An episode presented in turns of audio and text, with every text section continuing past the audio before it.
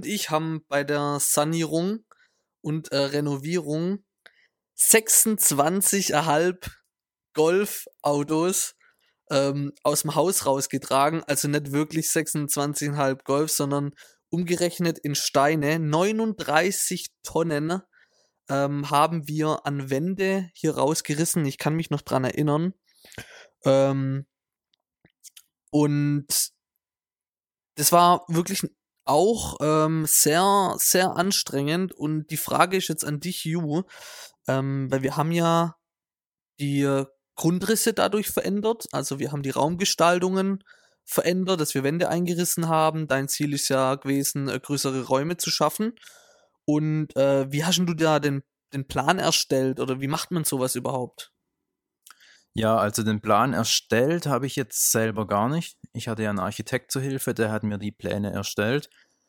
Ich habe aber zu Beginn, muss ich sagen, habe ich auch selber mal Pläne erstellt, habe mit verschiedenen Planungstools, die man sich auch im Internet runterladen kann, habe ich mir selber Pläne erstellt und habe mal so ein bisschen rumgespielt, wie man denn die Räume aufteilen kann, ähm, wo man was am besten hinmacht, habe auch mal rumgesponnen und habe zum Beispiel die Bäder an eine ganz andere Stelle gelegt oder auch die Küche woanders hingesetzt. Und ähm, ja, aber im Endeffekt hat dann eben der Architekt die Pläne erstellt und eben auch so erstellt, wie es dann auch später zur Umsetzung am einfachsten und am kostengünstigsten möglich ist.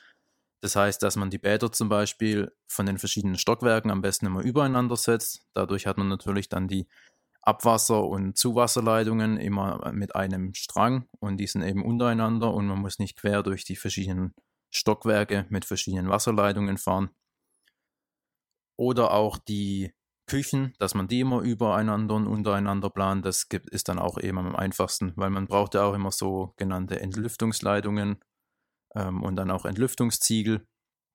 Und ja, je mehr Bäder und ähm, Abwasser, Wasserleitungen man hat, desto mehr ähm, ja, Entlüftungsziegel braucht man dann auch eben. Genau, und um nochmal auf deine Frage zurückzukommen, also am Anfang war das ja hier jeweils zwei, drei Zimmerwohnungen, verteilt auf jeweils circa 60 Quadratmetern, aufgeteilt in eben Wohnzimmer, Schlafzimmer, ein kleines Kinderzimmer und eine Küche und eben ein Bad, ein separates WC jeweils. Und die neue Aufteilung war dann eben so, dass man eine große, ein großes Wohnzimmer hat mit offener Küche, ein Schlafzimmer und ein größeres Bad. Bedeutet, wir haben das Klo und das Bad im Erdgeschoss zusammengelegt und eben das Kinderzimmer mit der Küche und dem Wohnzimmer auch als einen großen Raum gemacht, sodass man dann eben ein Zimmer verloren hat, aber eben einen großen Raum zum Wohnen hat, so wie es eben heutzutage auch modern ist. Mhm. Offene Wohngestaltung bringt mehr Licht und so ja. loftmäßig. Ja, sieht jetzt schon ein bisschen loftmäßig aus, auch durch die Stahlträger, weil es waren zwei tragende Wände, ähm, die man hat auch entfernen müssen. Die, ähm, genau, die Stahlträger hat man dann offen gelassen, hat die dann mit einer Farbe gestrichen, die eben auch Brandschutz oder ja, den Brandschutzanforderungen entspricht. Man hat dann auch die Außenwand verstärken müssen und eben auch die Stahlträger ähm, an der, auf der anderen Seite stehen die auf Stahlstützen. Ja, genau. Da hat man dann auch schauen müssen, dass das statisch alles passt und die Kräfte eben dann bis ins Kellergeschoss abgeleitet werden können. Da sind wir dann auch schon bei den, bei dem Thema Stahlträger und tragenden Wände. Das empfiehlt sich auch immer, ähm, wenn man Pläne erstellt oder wenn man vorhat, Wände rauszureißen, dass man eben mal schaut, wo sind die tragenden Wände und möchte ich die entfernen. Gegebenenfalls dann auch einen Statiker hinzuziehen, das habe ich hier auch gemacht, der dann nochmal die ganze Statik von dem Haus überprüft. Der hat auch da wir am Dachgeschoss auch Wände entfernt haben, hat dann auch nochmal die Statik von dem Dach überprüft. Wir haben auch das Dach dann nochmal zu, zusätzlich abgestützt. Einfach, dass man da auf der sicheren Seite ist, wenn man auch größere Dachfenster einbaut, dass eben das Dach nicht irgendwie irgendwann mit der Zeit eben durchhängt. Und die Stahlträger dann eben auch an der richtigen Stelle gesetzt werden. Und wie schon gesagt, die Kräfte dann eben auch durch das ganze Haus bis in den Keller auf die Bodenplatte abgeleitet werden können, so wie wenn eben ursprünglich die normalen Wände da gestanden wären. Nehmen wir mal an, ähm, du hast einen Schrank, äh, den du auf jeden Fall in deinem Haus stehen haben möchtest, der aber eine bestimmte Größe hat und du willst schon auch in einem bestimmten Eck drin stehen haben, ähm, musst du das auch irgendwie mit berücksichtigen? Ja, würde ich auf jeden Fall so machen. Also bei mir war das zum Beispiel mit der Küche so. Wir haben uns ziemlich früh, haben wir nämlich mal gedacht, komm, wir schauen mal uns nach Küchen um, was es denn so gibt. Und dann haben wir auch direkt beim ersten Termin beim Küchenstudio, haben wir auch direkt eine Küche gefunden. War eine Ausstellungsküche und damit waren eben die Küchenmaße schon relativ fix. Wir sind damals mit einem Plan zu dem Küchenstudio gegangen und die Dame hat uns dann eben die Küche vorgeschlagen. Und dann haben wir auch die restliche Planung von dem Grundriss auch um die Küche etwas herum geplant. Also ich habe dann die Fenster eben an die Stelle gemacht, wie es dann mit der Küche optimal passt. Bodentiefe Fenster eingebaut, die dann eben so abschließen, wie dann auch die Kücheninsel steht und so weiter. Wäre dann im Endeffekt, glaube ich jetzt, äh, teurer, wenn du jetzt erst die Grundrisse gebaut hättest und dann musst du die Küche anpassen lassen. Kann es sein, dass es vielleicht dann sogar im Nachhinein teurer gewesen wäre? Also in dem Fall auf jeden Fall, weil die Küche hat dann eben, ja, die Küche war fix, mhm. War dadurch, dass es eine Ausstellungsküche war, relativ preiswert und dadurch, dass wir mit den Planungen noch flexibel waren, war das dann auf jeden Fall die bessere okay. Lösung. Also wenn man mal einen Fixpunkt hat, dann kann man ja schon um den Fixpunkt drumherum planen. Bei dir hat man im Stockwerk ähm, die Tür versetzt. Soweit ich mich noch erinnern kann, wie kam es denn eigentlich dazu oder warum? Ja, also das ist richtig. Wir haben die Türe versetzt und zwar zum einen deshalb, weil an der Wand, wo die alte Türe war, die hat man zum einen benötigt, dass die mehr Last aufnehmen kann, weil wir eben die tragende Wand entfernt haben. Und zum anderen deshalb, weil wir im ersten Obergeschoss haben wir das Klo entfernt und das Bad etwas kleiner gemacht, also das alte Bad etwas kleiner gemacht und das WC in das Bad integriert. Dadurch habe ich dann etwas Platz gewonnen und habe die Wohnungseingangstüre versetzen können. Denn der andere Hintergrund ist auch noch, dass wir dann ein offenes Treppenhaus haben ins Dachgeschoss. Das wollte ich auch so haben, damit man eben so ja, eben eine offene Treppe im Wohnbereich hat und das Dachgeschoss nicht so von dem oberen Geschoss abgetrennt ist, sondern dass das so zum Wohnraum dazugehört. Das war mir relativ wichtig. Also wir haben auch relativ lang überlegt, wie wir denn das mit der Eingangstüre bei mir im oberen Bereich lösen. Da gab es auch mal Überlegungen, dass man schon die Wohnungseingangstüre im Erdgeschoss macht, bevor man eben die Treppe hochgeht. Aber dann hat man ja unten auch im Erdgeschoss noch die Wohnung. Dann hätte man da vielleicht schon zwei separate Türen machen müssen. Es gab auch die Überlegungen im Erdgeschoss, die Wohnung gar nicht an das Treppenhaus mit anzuschließen, sondern dass die direkt eine Haustüre bekommen, also dass man zwei Haustüren an einem Haus hat.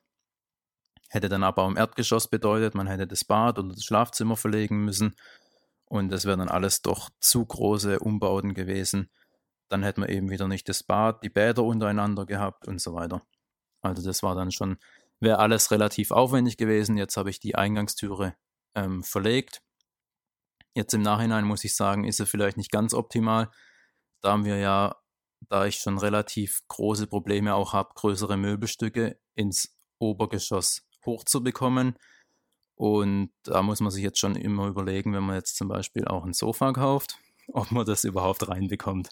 Ich muss gerade nur so lachen, weil wir nämlich hier das Sofa über den Balkon äh, mit dem Jusam Onkel, mit einer selbstgebauten, mit einem selbstgebauten Aufzug da haben wir auch Bilder, die stellen wir auch auf jeden die Fall noch online. Ja, ähm, das war auch witzig, da der Nachbar noch mitgeholfen mit einem gebrochenen Arm, glaube oder? Was hatte der? Der noch? hatte noch eine gebrochene Schulter, aber war kein Problem. Das Sofa hat er trotzdem hoch, hochgehieft, ja. an zusammengeschnürten Leitern ans Balkongeländer angelehnt.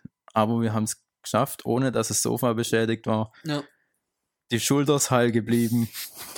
Ja, nee, aber ähm, stimmt, das Eck ist tatsächlich ein bisschen eng, aber wenn man jetzt, ja, ich weiß nicht, ob man so grundauf planen kann, dass, ja, man trägt ja da Sachen hoch, also es ist schon nochmal echt, nochmal ums Eck gedacht, so. Klar, im Nachhinein ist es immer leicht zu sagen. Ja, ich muss schon sagen, ich jetzt, dadurch, dass ich einen Architekt hab, hatte, ähm, habe ich das, ja, jetzt im Nachhinein habe ich schon manchmal gedacht, das hätte er für sich vielleicht schon mhm. ja, auch aus Erfahrung. denken können. Genau, aus ja. Erfahrung hätte das schon wissen können, dass das vielleicht ein Problem ergeben kann. Aber wir hätten es auch, muss ich auch ehrlich sagen, nicht wirklich anders lösen können. Ja. Mit dem Sofa oder mit was? mit dem auch nicht.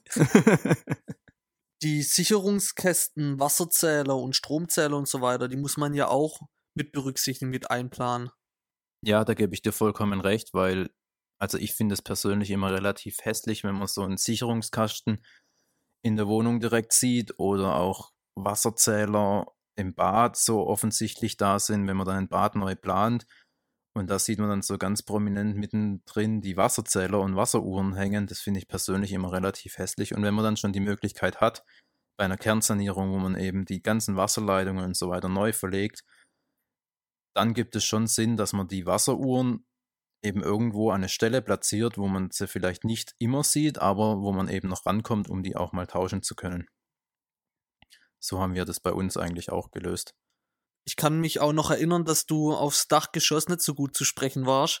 Ähm, das war ziemlich kompliziert. Wir haben hier ja alle Wände rausgerissen, um äh, eine neue Raumgestaltung zu generieren. Ähm, kannst du da was noch sagen oder ist das für dich noch ein, ein heikles Thema? Ist noch ein ziemlich heikles Thema. Wir schlafen ja auch hier jetzt im Dachgeschoss und ja, die Nächte sind noch relativ unruhig. Nee, Aber Spaß. das hat was, etwas anderes zu liegen, oder warum die unruhig sind. Ja, das können wir ja vielleicht mal in einem anderen. Das machen wir in einem Podcast. In einem anderen Podcast können wir das mal besprechen. nee, das Bad war schon relativ, ach Gott, das Bad, ja, das Bad auch im Dachgeschoss, aber generell die Aufteilung im Dach, das war schon relativ schwierig, wie schon gesagt, aufgrund der relativ geringen Dachneigung und durch die ähm, Aufkeildachfenster, die wir hier eingebaut haben war das dann gar nicht so einfach, wie man hier am besten die Raumaufteilung macht. Es war dann schon relativ früh klar, dass wir hier im Dachgeschoss schlafen möchten und eben mit einem ja, Ankleidebereich. Und dann habe ich auch im, im Dachgeschoss noch ein relativ großes Bad haben wollen. Und die Badplanung war auch relativ kompliziert, eben aufgrund der Dachschräge. Da man eben, wenn man es zum Beispiel, muss man eben aufpassen, wo man die Toilette hinplant. Auf dem Blatt Papier ist das alles immer relativ einfach, wenn man da eben die Dachschräge nicht so sieht, aber dann in der Realität. Und wo hängt die Klopapierrolle? Genau. da kann ich mich aber auch noch dran erinnern, gell? Da ähm, gibt es auch ein Bild, ja. wo man die Klopapierrolle, ähm, wo man den Klopapierrollenhalter am besten anbringt, ja. wo man das ähm, besprochen hat. Nee, also die Badplanung auf dem Blatt Papier ist das relativ einfach, weil man die Dachschräge eben nicht sieht.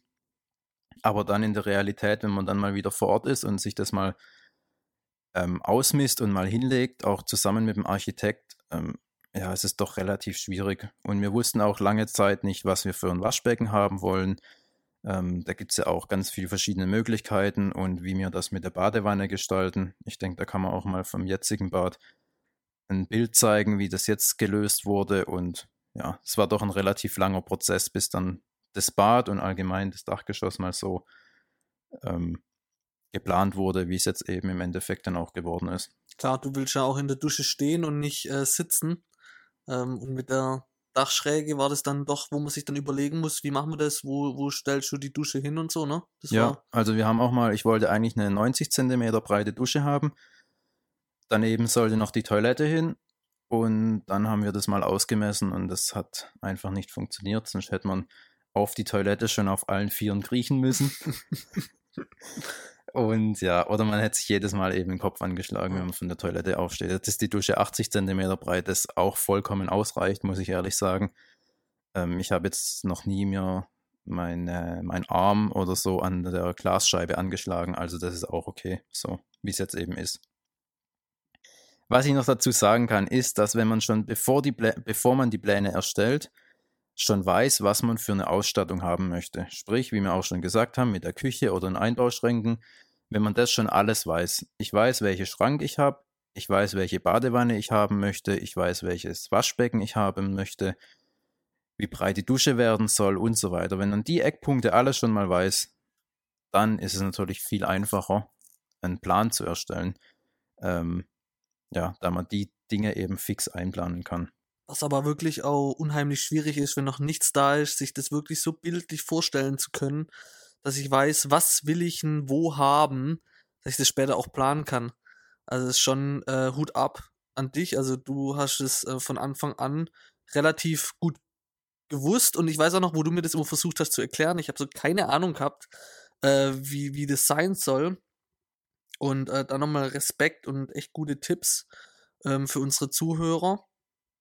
Ja, Ähm, nee, also muss ich auch sagen, da, das hilft schon, wenn man sich da einige Dinge vorstellen kann, die eben auf dem Papier geplant sind, sich dann auch in Realität vorstellen zu können. Das hilft auf jeden Fall enorm weiter, wenn man jetzt hier auf einer Baustelle steht, wo nur Schutt und Asche liegt. Ja, man sieht jetzt daran, wie lange wir jetzt hier über die Grundrisserstellung und ähm, Planung sprechen, dass das schon auch ein relativ großer Stellenwert ist in so einem Projekt, den man dann, das man dann vorhat. Und ich denke auch, dass umso besser man vorher plant und sich vielleicht auch nochmal eine Woche mehr Zeit oder einen Monat mehr Zeit nimmt, dass das dann hinten raus gesehen das alles doch einfacher macht und ähm, ja, nicht so viel Komplika Komplikationen gibt oder dann auch Hektik verursachen kann. Also trotz dem ganzen nervenaufreibenden äh, Projekt hier oben im Dachgeschoss hast du das wirklich gut hinbekommen. Und auch danke nochmal für die Tipps und Ideen. Und ähm, ja, wir sind dann sozusagen am Ende von unserer Folge. Ähm, es geht natürlich weiter. Also wir beenden das Ganze noch nicht. Wir haben noch einen Haufen Themen, die, wir, das die wir mit euch besprechen werden. Da freuen wir uns schon drauf und wir wünschen euch noch einen schönen Tag, je nachdem, wann ihr euch den Podcast angehört habt oder eine gute Nacht. Und ähm, bis, zum nächsten, bis zur nächsten Folge. Dankeschön.